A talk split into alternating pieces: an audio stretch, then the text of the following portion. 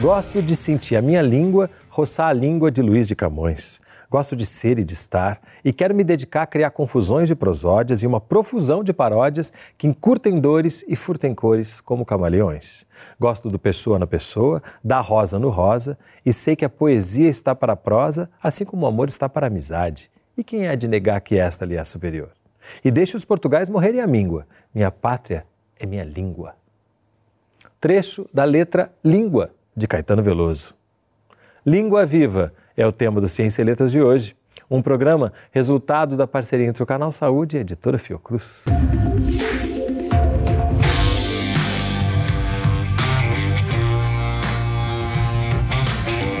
Conversam comigo no estúdio do Canal Saúde Dionísio da Silva, professor, escritor, doutor em letras e diretor do Instituto da Palavra, e Aristides Alonso, professor de literatura e comunicação da UERJ e faixa e diretor da Nova Mente. Sejam bem-vindos. Muito obrigado. obrigado. Que bom estarmos reunidos aqui em torno da língua viva, né? Por mais libidinoso até que isso possa parecer, mas língua é viva. O que a gente pode recuperar, por exemplo, do nascimento das línguas, da Torre de Babel? Como é que a gente pode começar falando algo de como elas surgem para entender como elas se movimentam, como que elas permanecem vivas? Renato, olha, em primeiro lugar, o seguinte: que bom trazer um tema desse para a televisão, não é? Porque nós precisamos desses espaços. A língua, na forma escrita, a língua portuguesa, celebrou os 800 anos em 2014. Nem bem tinha celebrado, descobriu um documento mais antigo ainda. E com o tempo nós vamos ver que ela não é a última flor do laço, viu? ela é, a, no mínimo, a penúltima, antepenúltima, não é? E depois que ela muda muito. Eu vim de Portugal recentemente, vi, é, experimentei com os colegas da Academia das Ciências de Lisboa que o você vai falar, você fala uma variante, porque a língua no Brasil recebeu contribuição de árabes, de índios, de judeus, nós temos algumas palavras judaicas na língua portuguesa. No sul, então, maciçamente uma influência europeia de outras línguas, alemão, italiano, né? E nenhum outro país mostra tão bem como a língua portuguesa é viva como o Brasil. A ponto de dizer que tem a língua portuguesa e a língua brasileira, né? Porque Certamente. muitas vezes, até quando a gente ouve algumas coisas de português de Portugal, a gente também tem algumas dificuldades, né? E a separação está ficando cada vez maior, né?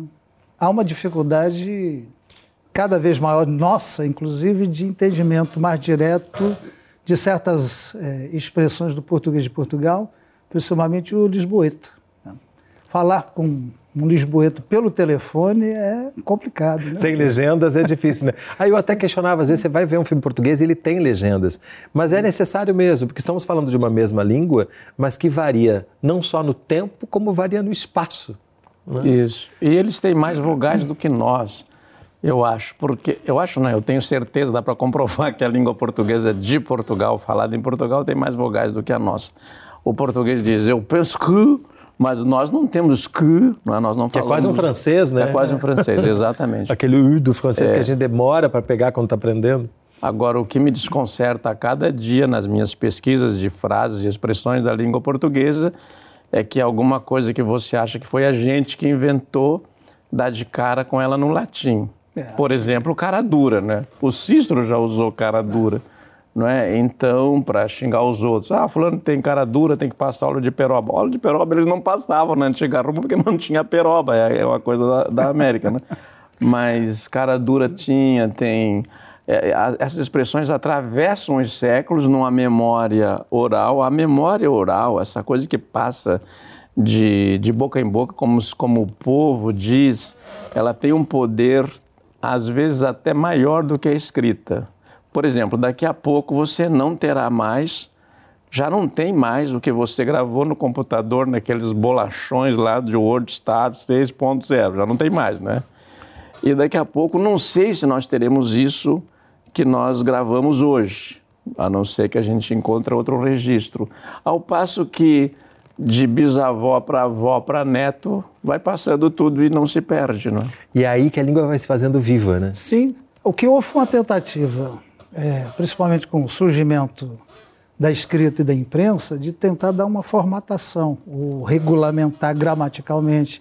E nós sofremos isso de uma maneira muito violenta no Brasil. Né? porque a gente recebeu uma gramática portuguesa que era, pouca gente fala disso, mas era a gramática do rei. Portanto, era a expressão real que deveria ser espalhada por todos, principalmente pela colônia. E nós herdamos isso no ensino. Né? Eu costumo dizer nas minhas, nas minhas aulas e comentar na, quando dava principalmente formação de professores de literatura de língua portuguesa, que nós vivemos uma coisa muito dividida. Quer dizer, por um lado, nós falamos uma língua e estudamos outra.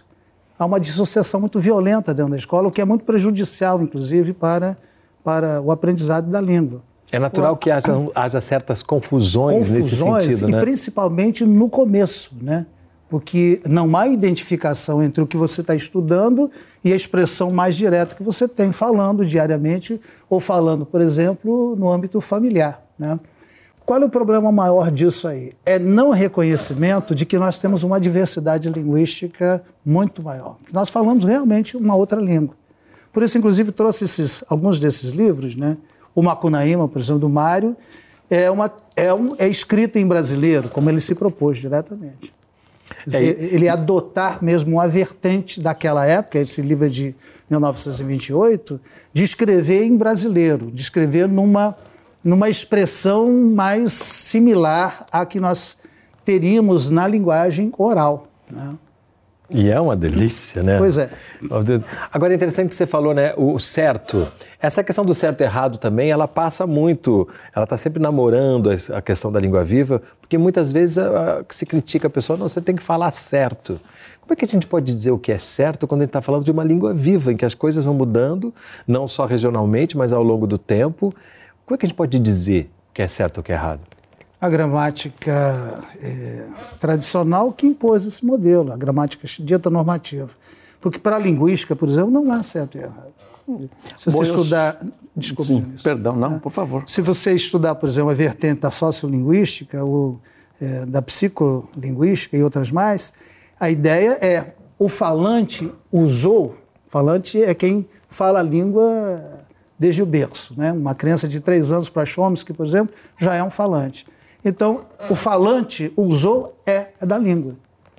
Não usou, não é da língua. Então, eles não trabalham com a noção de certo e de errado, mas de gramaticalidade e a gramaticalidade. É, às vezes né? as pessoas falam uma coisa e perguntam: existe essa palavra? Digo, existe, você acabou de, acabou de usar. De dizer, né? é, mas eu tenho uma posição um pouquinho diferente a esse respeito, é um tanto herética.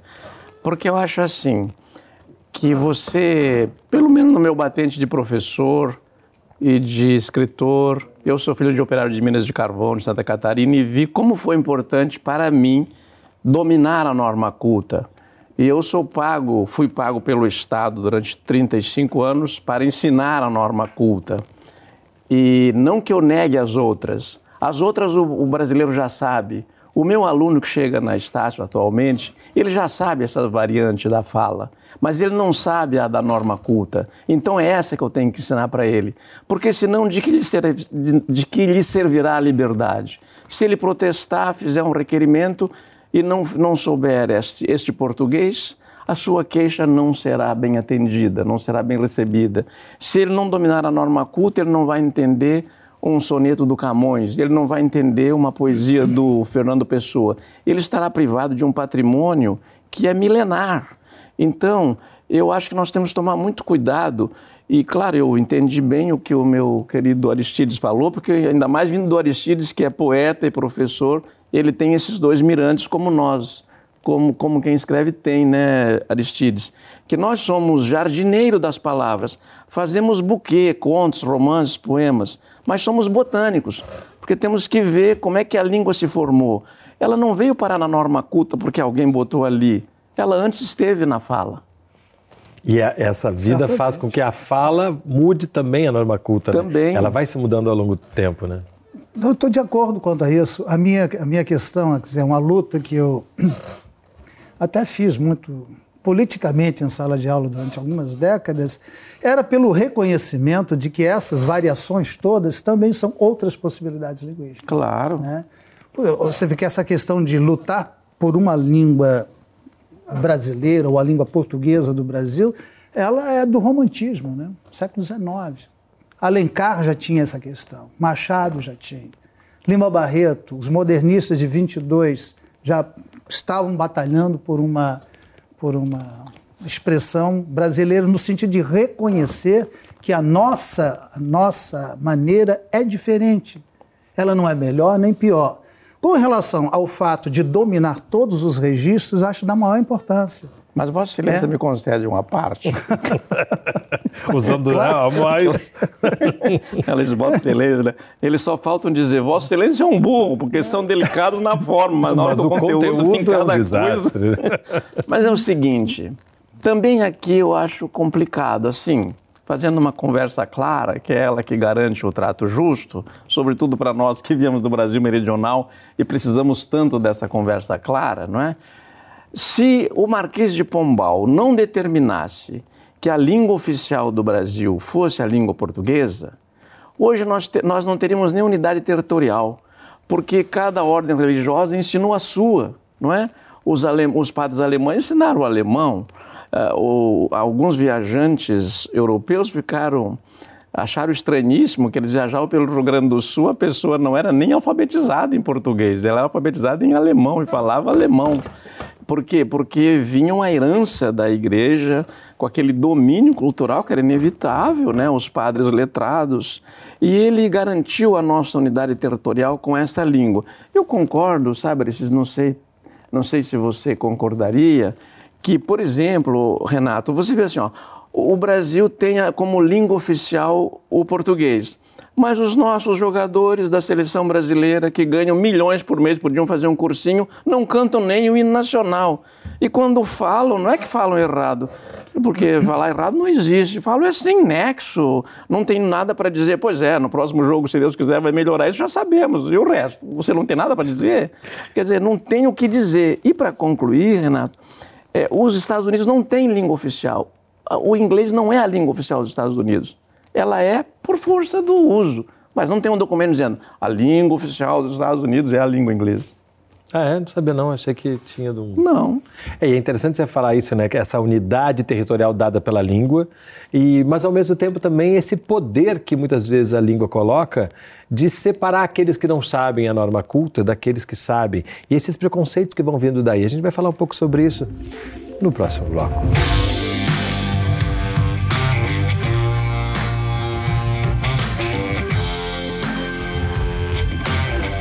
Trazer só mais um dado aqui para a nossa questão, que é o seguinte: calcula-se que existam mais de 300 mil palavras na língua portuguesa, mas o dicionário Aurélio traz 160 mil verbetes e ouais, assim que pronuncia, 228 mil. Como é que a gente pode continuar esse assunto mostrando também de como que muitas palavras que estão por aí fazendo com que as pessoas se comuniquem, ainda não estão dicionarizadas, né? Que isso também é um processo que vai acontecendo, um processo vivo, né? Que vai... Mas o, o processo de dicionarização, ele é posterior, né? Primeiro a palavra entra, e se colar, ela pode ficar ou não, né? E aí o trabalho de dicionarizar é, vem a reboque.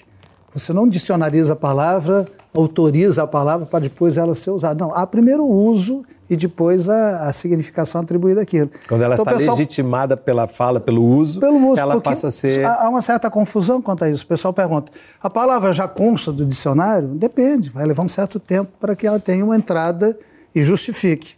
Cada vez mais o, o dicionário é, oficial, digamos assim, está incorporando com mais rapidez. Havia um, uma demora muito, muito grande. Havia uma época em que certas palavras não eram incorporadas por serem de um outro jargão, de um outro registro, ou por terem uma vertente estrangeira. A discussão sobre formação de certas palavras é, é, é, no mínimo, cômica na história da língua portuguesa. A palavra futebol foi uma história. Né? Enquanto se usou em inglês, futebol podia grafar nos jornais, etc. E tal. Quando começaram a fazer a grafia em português, F, F-U-T-E-B-O-L, aquilo não podia. Isso não é português. Sugeriram, inclusive, que se mudasse a palavra para ludopédio. Pra... Ia ser genial, outra... é, todo mundo torcendo é, mudaram pelo ludopédio. o lume né? Pois é. Porque é. o povo dizia caga-lume, acharam que era um palavrão, que e, e, mudaram para vagalume. Na verdade, houve um concurso, né, Aristides? Não, não para fazer preciosismo aqui, mas fizeram um concurso, ganhou o Pirilampo. O que, que o povo fez? Eu admiro o povo brasileiro, tem uma sabedoria impressionante. Ficou com cagalume, vagalume, pirilampo. Mas com o tempo o cagalume sumiu. Sumiu. É. Foi saindo do. Mas é, uma, é, agora você falou, eu me lembrei da bergamota, mexerica. Mexerica, Mas isso mimosa. Tem, mimosa, né? Hein, Renato, isso tem questões ideológicas pesadas por trás. Por exemplo, a suposição de que a língua portuguesa vinha do latim. Né? O latim tinha contaminação do grego, então só se admitiam palavras greco-latinas. As outras eram consideradas estrangeirismos.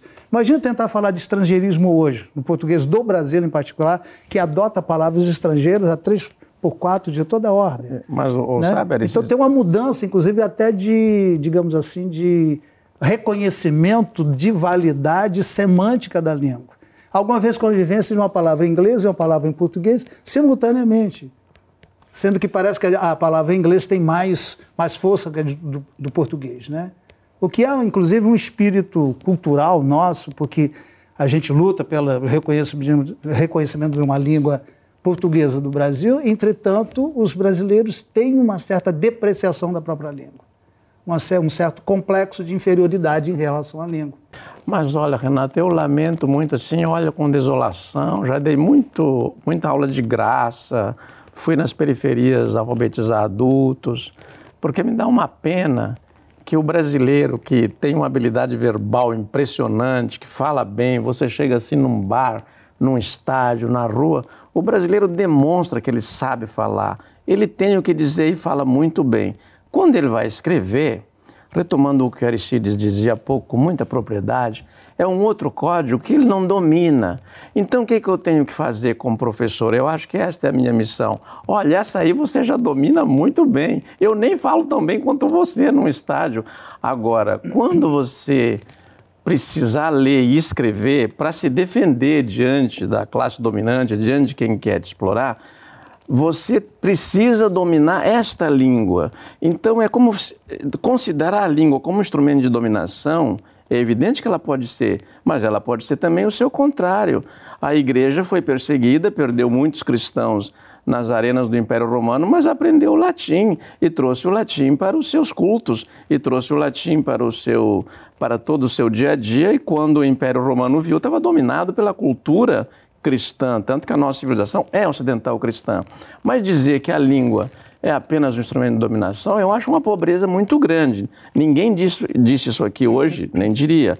É como você dizer, ó, uma faca não presta, ela corta, ela te machuca. Não, se você usar mal, ela te machuca mesmo.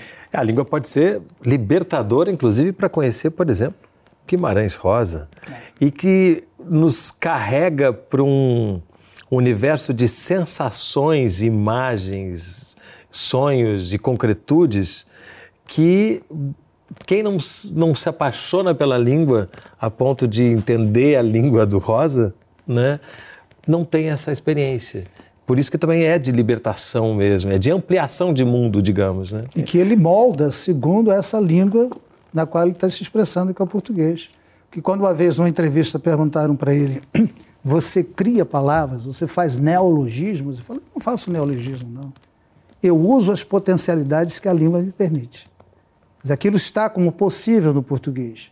Aquela história que você trazia inicialmente com relação às palavras dicionarizadas, o número de palavras potencialmente a língua tem muito mais palavras do que a gente usa, mas elas não são criadas ou não foram usadas ou não estão disponíveis é, na prática cotidiana, porque nós somos muito viciados linguisticamente. A gente fala mais ou menos as mesmas palavras, as mesmas frases e repete os mesmos discursos. Né? Quer dizer, esse é um ponto. Agora, quando falo dessa coisa do registro, eu estou plenamente de acordo com o Dionísio quando ele diz com relação a essa, esse desconhecimento, Sim. por exemplo, da norma culta. Né? O importante seria ser versado em todas as possibilidades, desde a mais é, a expressão mais é, localizada até a formação mais genérica. Até porque eu noto um empobrecimento sintático na, no uso dos, dos meus alunos. É, se a gente no subjuntivo, pensar... nas preposições. O mais que perfeito nos... morreu, né? Ninguém mais, Ninguém mais usa. Mais só talvez no quem me der. Cada vez mais. Não é mais. Numa frases... expressão assim, uso, é verdade. Cada vez mais frases só no indicativo a regência verbal está se simplificando, o filme que eu gosto, quer dizer, já não se É, nota esse mais. de que o- não se diz mais. Esse que, né, Agora, mesmas, pala desaparecendo. mesmas palavras, viu, Aristides? Por exemplo, eu observo que houve um casal aí que surgiu há algumas décadas e um foi pro dicionário, né, que foi o Tigrão. E o Tigrão namorava a Tchutchuca, né? E a Tchutchuca morreu de mortalidade infantil porque a Tchutchuca não foi para os dicionários, né? O Tigrão foi e ficou. Está lá no dicionário. E você levantou uma questão, Renato, muito interessante aí, que é os dicionários. É, é controverso esse número de palavras em circulação, porque como o brasileiro está criando palavras exatamente agora, enquanto nós estamos estudando as que já existem, não é? É, Calcula-se que tem cerca de 800 mil palavras em circulação. E no dicionário tem o que você disse.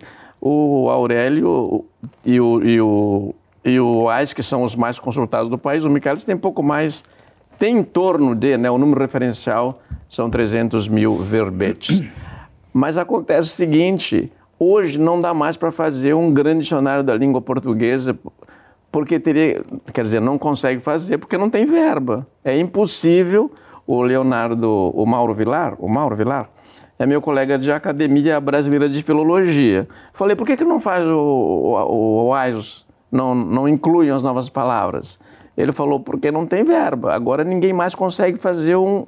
Quem tem dicionário escrito, impresso, tem que guardar lá no- muito bem guardadinho, porque não haverá mais um outro OAS. Só na internet. E a própria internet também, que acabou popularizando o de onde você TC, né? E, aí- e- e a capacidade incrível de comunicação que isso tem. é. Como é que a gente coloca essas duas coisas numa balança? O que poderia se chamar de empobrecimento e, ao mesmo tempo, a comunicação que ocorre. por outro lado. O enriquecimento por outro lado. Ó, Nós Renato, tam- sou- perdão. Desculpe. Não, não, por favor. vai? Não, por favor.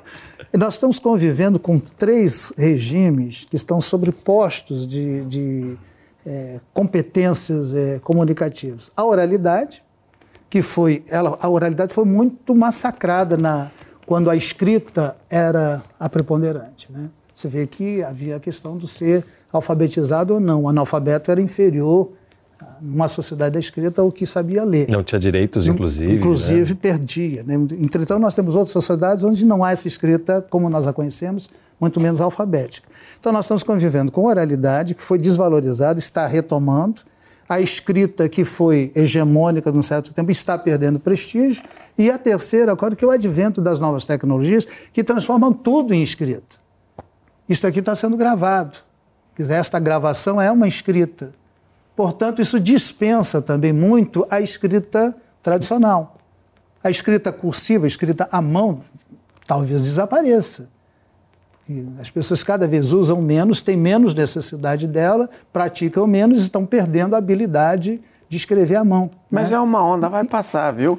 Mas eu, vai eu, passar. eu, supo- eu, supo- É. eu sou do partido contrário. Eu acho que é o contrário, que isso vai se implantar de tal maneira que vai produzir uma outra sociedade cada vez mais cibernética, mais computacional, onde certos modos de expressão que conhecíamos irão desaparecer. Mas já disseram isso no tempo do Gutenberg, quando ele inventou o tipo fixo né, para as impressões, e os monges, os copistas, as pessoas que faziam manuscrito, disseram agora acabou a escrita.